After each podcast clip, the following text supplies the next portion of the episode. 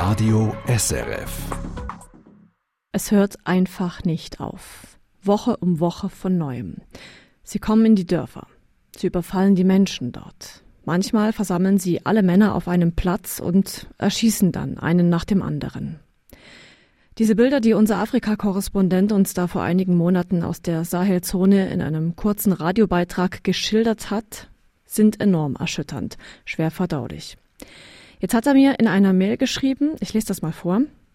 Liebe Susanne, was sich dort abspielt, ist eine der größten Flüchtlingskrisen aktuell. Die Hintergründe sind sehr komplex, so dass ich bisher nie das Gefühl hatte, richtig in die Tiefe gehen zu können.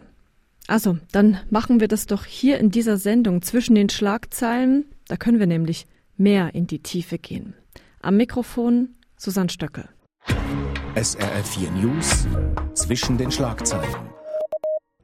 Ordnen wir die Sahelzone erstmal geografisch ein bisschen ein. Das muss man sich vorstellen als breiten Streifen von West nach Ost und der bildet den Übergang wiederum von Nord nach Zentralafrika. In den nächsten 10 bis 15 Minuten wollen wir über den Terror in der Sahelzone sprechen und auch, warum dieser Konflikt dort als vergessener Konflikt bezeichnet wird. Samuel Buri, Sie sind unser Afrika-Korrespondent und Sie waren ja erst vor kurzem in der Sahelzone. Jetzt aktuell gerade sind Sie in der Schweiz. Was bleibt Ihnen denn von dieser Reise am meisten in Erinnerung? Ich war im Februar war ich in Burkina Faso und was mir geblieben ist, ist diese Freundlichkeit der Menschen, die schon fast umständliche Freundlichkeit. Also bevor man überhaupt mit jemandem zu reden beginnt, kommt da ein ganzer Sermon an Grüßen, ça va mon frère, la famille, ça va und dann fragt man nach der Gesundheit. Es wird wirklich die ganze Familie wird abgefragt, das Umfeld mitgegrüßt und das ist sehr umständlich, aber auch sehr herzlich und und das hat mich auch immer wieder gefreut. Das ähm, hört sich natürlich eben so nach Alltagssituation an und nach sehr fröhlichen Menschen, nicht so nach, ja, jetzt mal platt gesagt, nach Menschen, die dort wirklich von dem, von dem Terror so betroffen sind. Wie kann man das einordnen? Ja, das ist tatsächlich äh, etwas ein Gegensatz ähm, zu dem, was äh, vor allem im Norden des Landes passiert. Und, und wenn man mit den Leuten dann eben ins Gespräch kommt, dann ähm, kommen dann eben diese traurigen Erlebnisse zum Vorschein. Also ich habe mit einem Mädchen gesprochen, das ähm, abends noch mit Freundinnen draußen war vor einem Dorfladen und dann tauchen plötzlich ein Dutzend bewaffneter Männer auf auf Motorrädern, die Köpfe vermummt, die befehlen dann allen Leuten, sich hinzusetzen. Ähm, einem Mann, der noch ein Kleinkind trägt, dem sagen sie, der soll es äh, der Mutter geben. Ähm, das will der dann zuerst nicht und irgendwann macht er es dann und dann wird er einfach vor Augen des ganzen Dorfes erschossen. Oder dann haben wir Männer aus dem Dorf Silgaci erzählt, wie es bei ihnen einfach immer schlimmer geworden ist mit den Terroristen. Also zunächst kamen die und haben vor Bars Motorräder angezündet, der Leute, die Alkohol getrunken haben.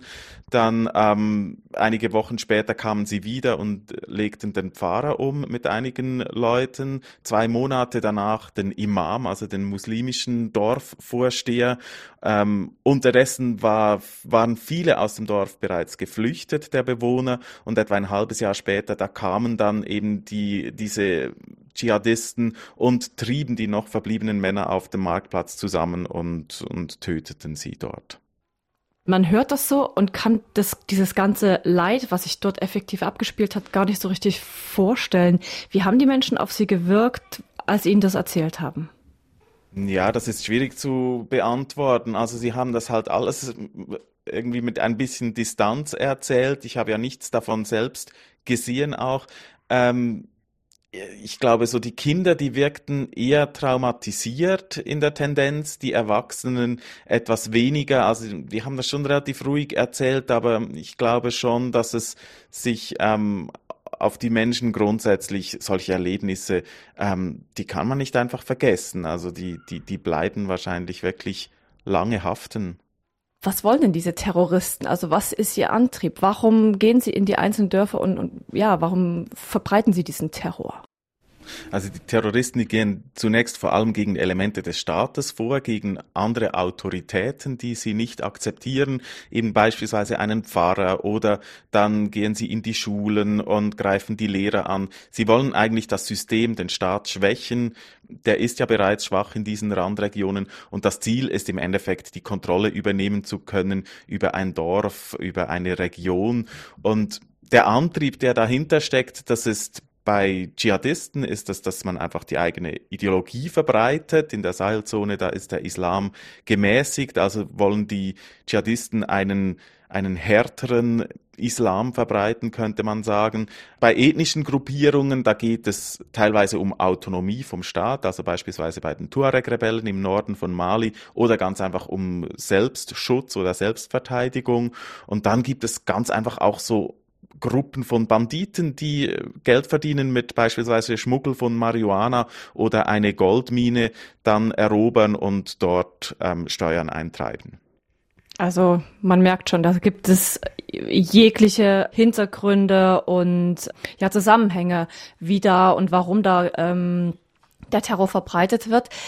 Jetzt war das ja aber nicht immer so, dass es diesen Terror in der Sahelzone gab. Begonnen hat das alles vor sieben Jahren ungefähr. Vielleicht können Sie da noch mal ausführlich schildern, was damals der Auslöser war. Ich versuche es ein bisschen kurz zu machen. Mhm. Ähm, im, Im Norden von Mali, da sind die Tuareg seit Jahrhunderten, ähm, leben die da. Das ist ein, ein Wüstenvolk in der Sahara und die forderten schon seit längerem Unabhängigkeit als dann im Jahr 2011 der libysche Diktator Gaddafi gestürzt wurde. Da kamen Tuareg zurück ins Land. Das waren oft Kämpfer in Libyen, die brachten dann auch Waffen mit nach Mali und das führte mitunter zum Unabhängigkeitskrieg 2012. Da wollten die Tuareg eben ihren eigenen Teilstaat errichten und bei diesem Krieg, da ist Mali fast äh, zusammengebrochen. In diesem Krieg, da mischten sich dann erstmals auch Islamisten ein aus Algerien, einer Gruppe, die Al-Qaida nahe steht. Und die kämpften dann, die Islamisten und die Tuareg kämpften dann einerseits Seite an Seite, später dann auch gegeneinander. Und als dann die Eroberung der Hauptstadt Bamako von Mali drohte, da griff dann 2013 Frankreich ein mit Militäroperationen. Sie vertrieben die Rebellen und die Dschihadisten wieder aus Städten wie Timbuktu und so weiter. Und dann war der Krieg aber trotzdem nicht vorbei. Es änderte sich einfach ein bisschen. Es gab dann mehr dschihadistische Angriffe, mehr so ein bisschen Guerillamäßig. Es kam auch vermehrt zu Konflikten zwischen verschiedenen Ethnien. Und ähm, so hat sich dieser Konflikt eigentlich immer weiter ausgebreitet und dann eben auch übergegriffen auf Nachbarländer wie Niger, Tschad oder Burkina Faso. Und oft ähm, haben diese Gruppen dann eigentlich den Zentralstaat angegriffen. Eben, Sie sprechen den Staat an. Ähm, geht von diesen Gruppen aus so ein tiefgreifender Hass auf den Staat über? Ist er selbst abwesend, der Staat? Ja, teilweise ist tatsächlich ein Hass da und der Staat, also der schwache Staat, der ist eigentlich in allen Ländern die Hauptursache dieser Konflikte. Den Menschen, denen geht es wirtschaftlich schlecht. Viele sind Bauern, Viehhalter. Seit Jahrzehnten gibt es immer wieder Hunger in der Region, also die sind einfach arm. Dann leben sie in Randregionen, die fühlen sich auch eben von der Zentralmacht vernachlässigt und der Staat bietet den Bürgern kaum etwas. Die Straßen sind schlecht, auch die Gesundheitsversorgung beispielsweise beispielsweise, und dann treibt er auch noch Steuern ein. Das führt zu einer Unzufriedenheit und diese ist ein fruchtbarer Boden für bewaffnete Gruppen, eben Mitglieder zu finden, weil für viele junge Männer ist äh, einer dieser Gruppen beizutreten eigentlich die einzige Möglichkeit für einen sozialen Aufstieg. Sie hören die Auslandssendung zwischen den Schlagzeilen von SRF 4 News mit Afrika-Korrespondent Samuel Buri. Wir reden über den Terror in der Sahelzone oder wie man das auch bezeichnen kann, einen vergessenen Konflikt, der da derzeit im Gange ist. Jetzt Samuel Buri, Sie beobachten diesen vergessenen Konflikt bereits seit einiger Zeit. Was macht er denn mit dem Land oder sagen wir mal mit dem Gebiet und was macht er mit den Menschen dort?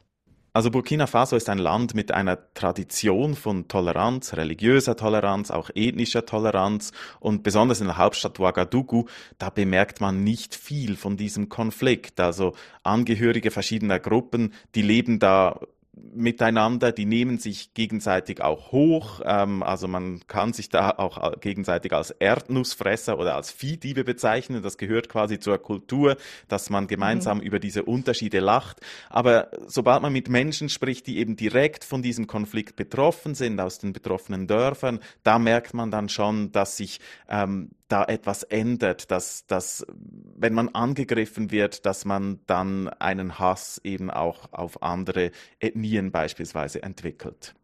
Nun flüchten viele vor diesem Terror in ihrem Dorf, in ihrem Land.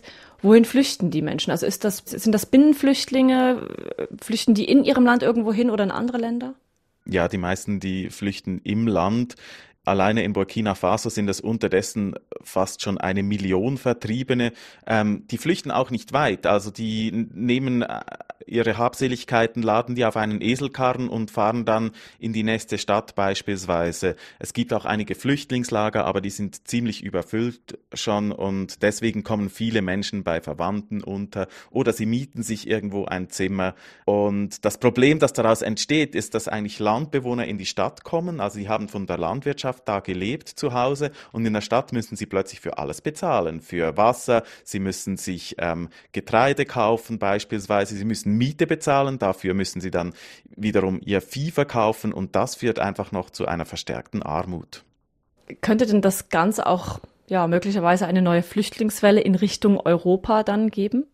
Also so direkt nicht, glaube ich, aber es gibt Organisationen, die davor warnen, also dass sich dieser Terror äh, Richtung Süden in Westafrika ausbreiten könnte, also in stabile Länder wie Ghana oder die Elfenbeinküste. Und wenn die dann weniger stabil werden, dann äh, würde es auch zu einem wirtschaftlichen Abschwung kommen, mehr Arbeitslosen und demzufolge dann mehr Flüchtlinge, die sich nach Europa aufmachen. Was man sicher auch sagen kann, ist, dass wenn diese Region weniger stabil ist, die Sahelzone und auch die Sahara, das führt dazu, dass eben Reisen durch das Gebiet Richtung Norden einfacher möglich sind, also dass es beispielsweise mehr Menschenschmuggel gibt und das führt dann im Endeffekt wahrscheinlich schon auch dazu, dass es eben mehr Flüchtlinge geben könnte Richtung Europa. Wir haben hier mehrmals erwähnt, der Terror in diesem Gebiet wird auch als vergessener Konflikt bezeichnet. Mal ein bisschen ketzerisch gefragt, warum interessiert sich denn niemand dafür, was in der Sahelzone los ist? Oder kaum jemand? Also ganz vergessen ist er ja nicht. Wir reden darüber und es gibt auch eine UNO-Mission in Mali. Dann ähm, sind Frankreich und andere Staaten militärisch engagiert. Die deutsche Bundeswehr beispielsweise, die bildet lokale Soldaten aus. Aber ja, es ist nicht so ein großes Thema wie beispielsweise Syrien oder Afghanistan. Und ich glaube, der Grund ist, ähm, dass es ein, ein lange schwelender Konflikt ist, der immer wieder punktuell aufflackert. Eben, es werden kleinere Dörfer angegriffen. Es ist kein konventioneller Krieg. Es ist auch kein akuter Bürgerkrieg. Es gibt ganz viele verschiedene Gruppen. Also die Hintergründe da zu verstehen, das ist sehr kompliziert. Ich, ich blicke da auch nicht immer ganz durch. Und ähm, dann ist es eine Region, die einfach wirtschaftlich und strategisch auch nicht von so großer Bedeutung ist. Und da fehlt ihr wahrscheinlich etwas die Lobby auf der Weltbühne.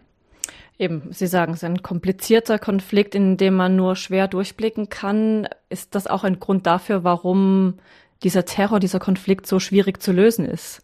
Ja, diese Vielschichtigkeit. Eben, äh, es basiert grundsätzlich auf Armut. Dann sind schwache Staaten, die haben auch keine Mittel, um groß etwas ändern zu können. Dann kommt die religiöse Komponente dazu, ähm, die ethnische Komponente, diverse Gruppen. Alle haben ein bisschen andere Interessen. Ähm, es gibt wechselnde Allianzen. Manchmal weiß man nicht mal, welche Gruppe jetzt ein Dorf überfallen hat. Also da fragt sich dann schon, wo soll man ansetzen bei der Bekämpfung dieser Gruppierungen. Was ist denn Ihre Einschätzung als Beobachter in Afrika? Kann dieser Konflikt, ich sage jetzt mal, in absehbarer Zeit gelöst werden? Könnte er in absehbarer Zeit gelöst werden? Ich glaube nicht. Ein Versuch beispielsweise sind ja diese militärischen Eingriffe von internationalen Truppen. Aber die kennen das Terrain nicht, die kennen die Hintergründe teilweise nicht und das verursacht bei der lokalen Bevölkerung eher Wut als beispielsweise Dankbarkeit. Dann ähm, die staatlichen Sicherheitskräfte, also die Armeen von Mali oder Burkina oder Niger, die sind schlecht ausgebildet, die sind schlecht ausgerüstet. Ich denke, das Wichtigste wäre, eben den Menschen in der Region eine Perspektive zu geben, damit die Jungen wirklich das Gefühl haben, ich, ich kann etwas erreichen in diesem Land. Und das wäre eigentlich die Aufgabe der Staaten, aber eben denen fehlen die Mittel dafür auch etwas und vor allem können sie das nicht einfach von heute auf morgen tun. Einschätzungen unseres Afrika-Korrespondenten Samuel Buri über den Terror in der Sahelzone.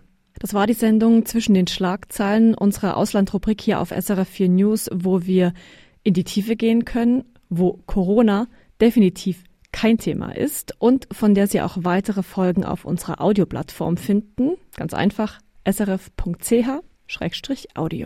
Am Mikrofon verabschiedet sich Susan Stöckel.